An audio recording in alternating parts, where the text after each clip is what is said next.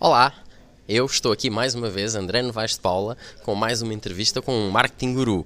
Hoje tenho o enorme prazer de estar aqui com o meu grande amigo Duarte Zoio, que é o diretor de comunicação da Ordem dos Psicólogos, e vamos falar um bocadinho de comunicação, para não ser sempre só de marketing.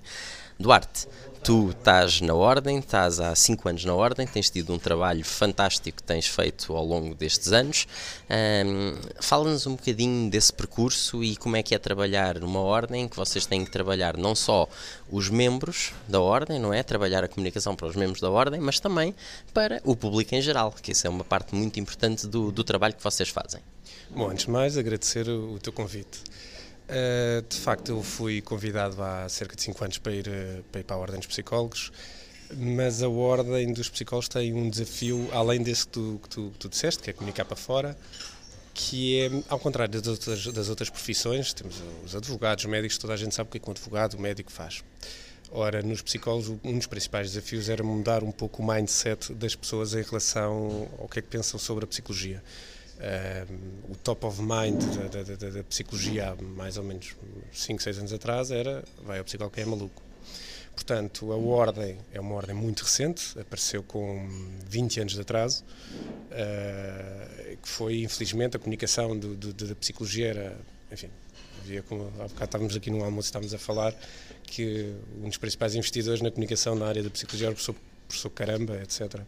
Portanto, nós tivemos que trabalhar essa, essa inversão do, do mindset das pessoas em relação a, a, quem vai ao psicólogo é para malucos. Portanto, começámos, isto, aproveitando aqui para explicar, para contar um bocado a história, uh, começámos a trabalhar uh, inicialmente junto dos nossos membros, trabalhámos muito uh, a comunicação interna e temos vindo a trabalhar cada vez mais a comunicação interna. A comunicação interna nas organizações é junto dos seus colaboradores. Nós consideramos, como a Ordem são todos os psicólogos, a comunicação interna é a comunicação com os seus próprios membros que nós fazemos com os membros. Portanto, nós começamos a trabalhar muito esta proximidade, uma relação de proximidade com os nossos membros, para depois ser os nossos membros feita esta, esta, esta, esta, maior ligação, e infelizmente, só uma parte rápida, em muitas das outras ordens existe uma, uma relação de distância muito acentuada entre os membros e as ordens, nós quisemos inverter isso, portanto termos uma relação muito próxima, um contacto muito próximo com os nossos membros, uh, mas, uh, mas após termos trabalhado esta, esta questão da proximidade, quisemos fazer, ou temos estado a trabalhar para que, se, para que sejam os nossos membros a espalhar, a viralizar, a divulgar as nossas mensagens.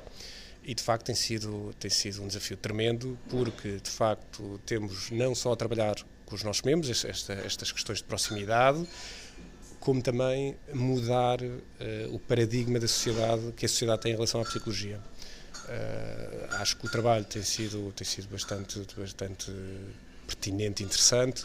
Os resultados têm vindo a aparecer, começa a, a, a mentalidade das pessoas começa a mudar, Uh, pronto, mas, pronto, mas existe um trabalho constante nesta, nesta mudança de, de, que os psicólogos não é só para malucos, os psicólogos entram nas mais variadas áreas, entram não só uh, em casos já de borderline, já no limite de depressões, ansiedades, tentativas de suicídio, etc., mas muito antes, podem trabalhar muito uh, na área da prevenção como também depois nas escolas, nas organizações, eh, etc. Temos agora o exemplo, por exemplo, estávamos, estávamos a falar há pouco do Prémio Nobel da Economia, que foi precisamente ganho por um economista que falou sobre a economia comportamental, ou seja, em que nos diz que, isto não sou psicólogo, mas, mas que nos diz resumidamente que a maior parte das nossas decisões são, têm uma base uh, muito emocional. E, portanto, existe aqui um trabalho que pode ser feito nesta questão comportamental em benefício da economia. E, portanto, um psicólogo também poderá entrar aí, poderá fazer parte de uma equipa multidisciplinar, por exemplo,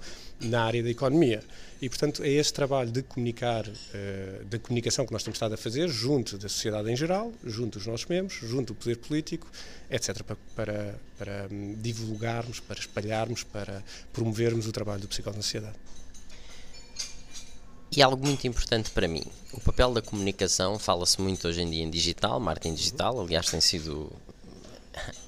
os temas principais que temos falado aqui nestas entrevistas têm sido por aí. E qual é que tu achas que é o papel da comunicação em relação a tudo isto que se anda a passar, este movimento digital, marketing digital? Como é que se enquadra a comunicação aí e como é que vocês o fazem, por exemplo, uh, no vosso exemplo específico? Mas quando perguntas isso, é o que é que nós fazemos, qual é a nossa estratégia na área do digital, é? Sim, e como é que a comunicação se enquadra, não só pensando no vosso caso, mas também uma coisa mais, mais abrangente? Por exemplo, eh, começando no nosso caso, ehm, a comunicação enfrenta atualmente, atualmente não, desde há uns anos para cá, um desafio tremendo. Eh, antigamente, nós em termos, portanto, nós trabalhamos, eh, quando eu fui para a Ordem, eu e a minha equipa e os restantes membros da direção e da de direção e de colaboradores, etc., tais, tais como eu, temos de trabalhar a reputação da, da, da, da profissão. Portanto, a, a, profissão tinha uma reputação, enfim, uh, tinha alguns problemas reputacionais e, portanto, temos, tem, temos vindo a tentar, a tentar não, temos vindo a trabalhar no sentido de mudar essa reputação. Um, e a reputação, a área dos public, da, da, da, dos public, public relations entrava muito nos mídia, uh, mídia papel, na imprensa escrita. E hoje em dia estamos perante, hoje em dia não, como referi anteriormente, temos perante um desafio tremendo que foi os, o, o papel começou a ter um downsize gigante em termos de, de, de, de jornalistas, os jornais houve downsize enormes, um, em termos de leitores, etc. E, portanto, e antigamente tínhamos a, os gatekeepers que iam gerindo, portanto, como estamos a, também há pouco a falar, imaginemos um jardim uh, em que havia um gatekeeper que tinha um, um, jardim com flores maravilhosas e toda a gente queria ir lá ver essas, essas flores, etc. E nós, uh, profissionais de Public Relations, queríamos plantar lá também as nossas flores, para, para, as pessoas vissem as nossas flores. Isto é uma analogia assim um bocado infantil, mas, mas creio que é, que é exemplificativo. Ora, e portanto o nosso processo passava por convencer, por, uh, enfim, tentar passar por esses gatekeepers, que esses gatekeepers uh, considerassem a nossa mensagem, ou as nossas flores, de, uh, as nossas flores interessantes ou bonitas para serem partilhadas por toda a gente. Ora, os jornais mudaram radicalmente, de crescer em termos de leitores, os jornalistas uh, cada vez há menos, infelizmente, e portanto, na área dos public relations tivemos que começar a procurar outros canais. E foi aí que começámos Uh, na generalidade, na área dos public, da, public, relations, começámos a entrar mais no, no, digital. E a, ordem, e a Ordem seguiu também essa tendência. Portanto, obviamente, continuamos a trabalhar muito na assessoria de imprensa. Uh, temos, por exemplo, de acordo com dados recentes, tivemos, por exemplo, em 2017, 1150 notícias publicadas nos principais órgãos, etc. Portanto, temos tido um impacto muito positivo, mas depois começámos a apostar também muito no digital. E no digital tem um alcance tremendo. Temos, uh, temos apostado muito, por exemplo, no, no, Facebook, temos cerca de 47 mil seguidores, com uma, um engagement rate extremamente elevado, e, que, é, que, é, que é ótimo. Apostámos depois com uma linguagem muito específica, mais profissional no LinkedIn, temos 9.700 seguidores. No Twitter, temos menos, temos cerca de 1.800 seguidores. E agora apostámos na questão da humanização da humanização dos próprios serviços da Ordem e da Ordem, isto para isto, o Instagram é mais direcionado para os nossos membros, verdade seja dita, que é para os membros conhecerem mais a Ordem, portanto há uma questão daqui de humanização e de, de trabalharmos essa proximidade. Agora, já, já, já, já aqui, já, já, já não ando a gerir muito bem o meu tempo, mas resumindo, em termos de, de empresas pequenas, acho que temos hoje em dia uma panóplia enorme de canais que podem ser explorados, tem de ser bem explorado, obviamente, tem, e mais importante, eu creio que é sempre o essencial, e acho que todos os teus convidados têm dito isso, saber sempre qual é o seu target. É, o princípio básico da comunicação é saber qual é o nosso, o nosso target. Portanto, antes de avançar com qualquer estratégia, ou melhor, a base da estratégia tem de ser obrigatoriamente qual é o target e o que é que nós queremos atingir com, junto do nosso target. Duarte, muitíssimo obrigado, fantástico.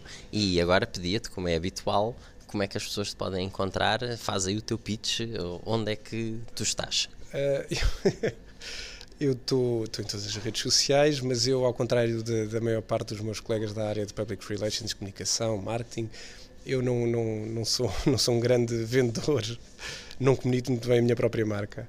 Uh, seja como for, aproveito este espaço não para promover, uh, o, não para me promover, mas para promover a ordem.